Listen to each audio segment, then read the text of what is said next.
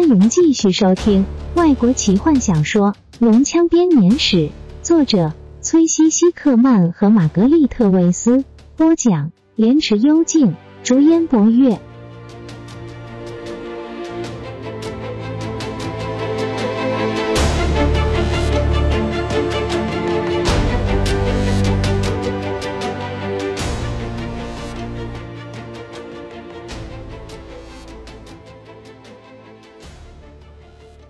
我的确把史东的利益摆在第一优先，罗拉娜冷冷地说，更甚于骑士团的利益之上。啊，别忘了，罗拉娜小姐。冈萨站起来，亲吻着她的手。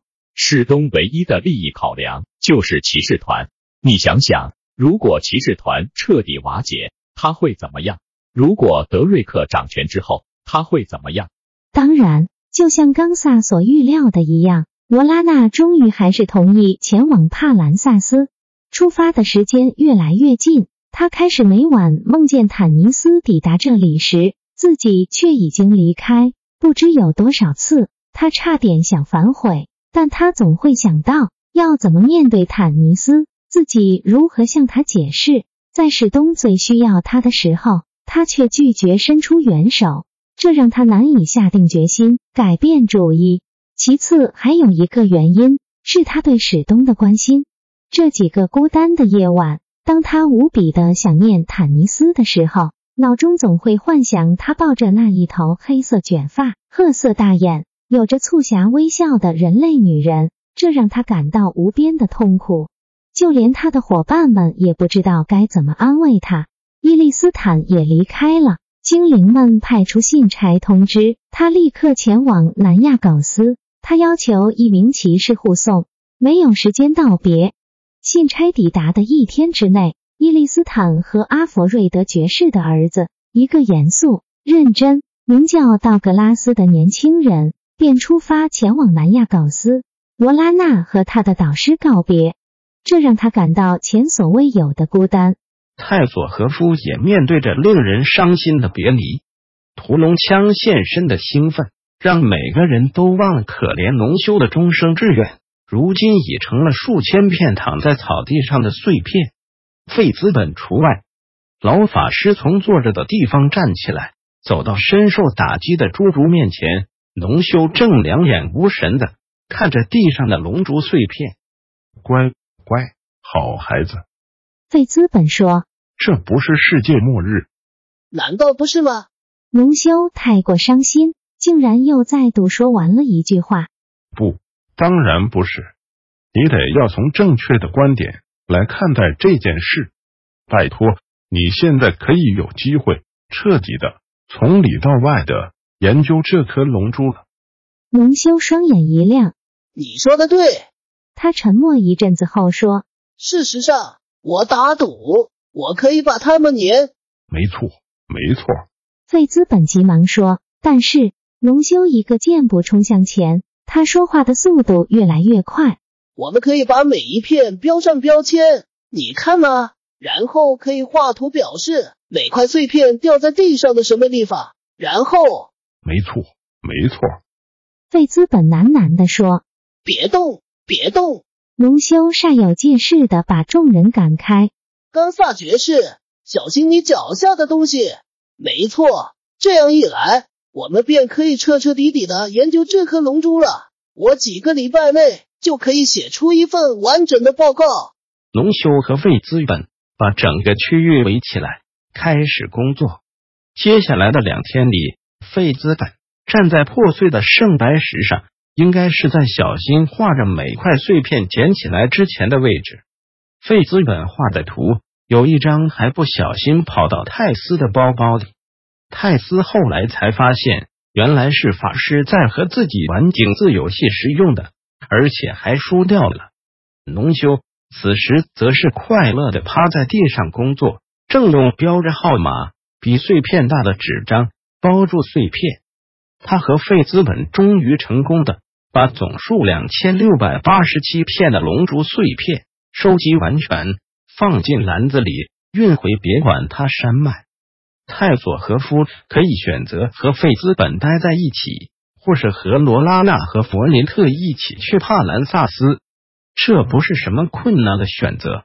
坎德人知道，像精灵女子和矮人这样老实的两个家伙，一旦少了他，是绝对活不下去的。但离开老朋友对他而言，既不是一件简单的事。在船出航之前两天，他去拜访了侏儒和费兹本。他再度惊险的登上了投石器后，在检验室里找到了龙修龙珠的碎片，标着编号和标签，放在两张大桌子上。太有趣了！龙修说的太快，差点咬到舌头。因为我们分析过了，外面的水晶非常奇异的材质，跟我们以前看过的都不相同。这个世纪的大发现。你终生的志愿就这样得罪了吗？泰斯插嘴。你父亲的灵魂获得安息了。龙修立刻回答，马上回头工作。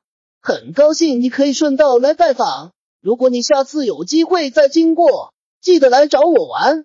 我会的。泰斯微笑着说。泰斯在楼下第二层的地方找到了费资本，这是一个极为有趣的经验。泰斯只大叫了他所想到的楼层，接着便往下跳，网子飞出来。警铃大响，钟声铜锣声大作。最后，泰斯终于在第二层被接住，正好在地上倒满海绵之前。费兹本正在武器研发部，被侏儒们团团包围，每个人都以崇拜的眼神看着他。哦，孩子，你正好赶上我们的新武器测试，革命性的武器，连屠龙枪也相形失色。真的吗？泰斯兴奋地问：“当然喽。”费兹本回答：“现在你站到那边去。”他用手势叫一个侏儒行动，后者飞快地跑到房间中央。费兹本拿起一样东西，在坎德人的眼中看来，像是一把被生气的渔夫攻击过的十字弓。那是把十字弓，没错，但上面装的不是箭，而是看来十分沉重的网子。费资本嘟哝着，命令其他侏儒站到他身后，给他足够的空间。你就是敌人，费资本告诉房间中央的侏儒。侏儒立刻换上呲牙咧嘴的表情，其他的侏儒赞许的点点头。费资本瞄准发射，网子飞了出去，却被十字弓尖端的一个钩子勾住，弹了回来，把法师整个人网了起来。该死的钩子！费兹本咒骂着，侏儒和泰斯合力把他从网中救出来。我想这就算道别了。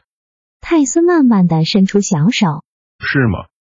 费兹本看来十分惊讶。我要去什么地方吗？没人告诉我，我还没打包好。是我要去别的地方。泰斯耐心的说。哦，和罗拉呢？我们要把长枪带去。我不该告诉其他人的。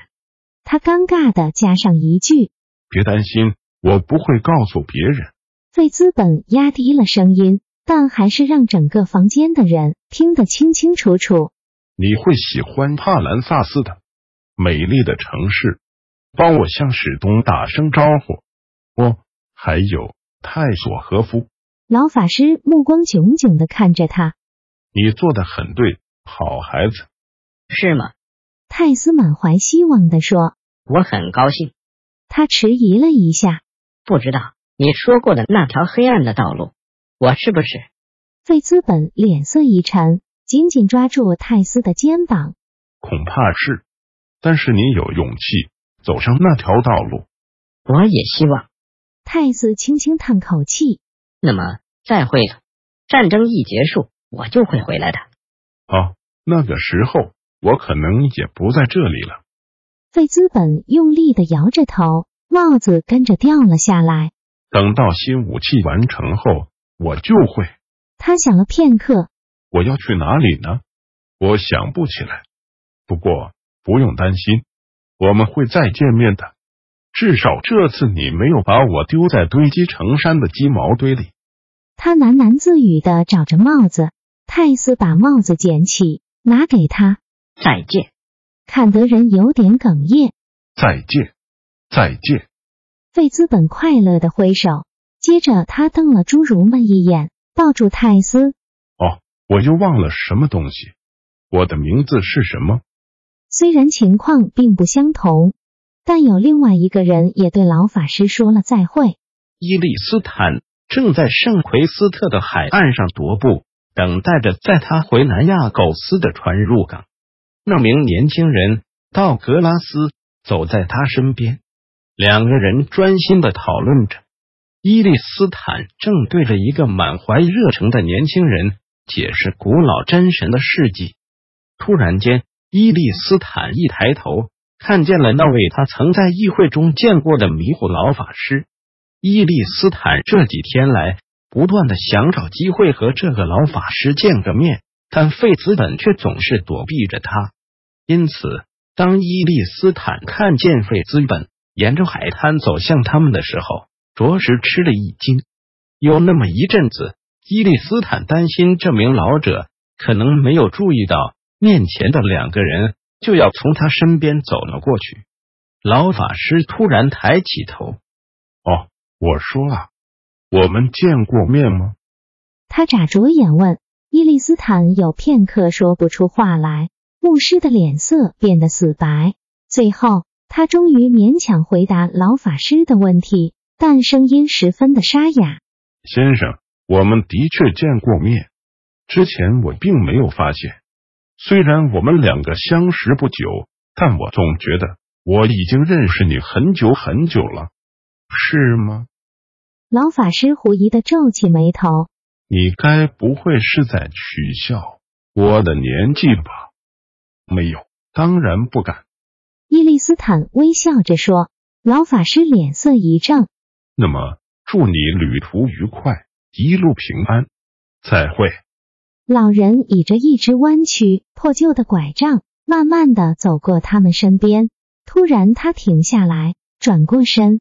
啊，顺便告诉你，我的名字叫费兹本，我会记得的。伊利斯坦面色凝重地说，一边向他鞠躬。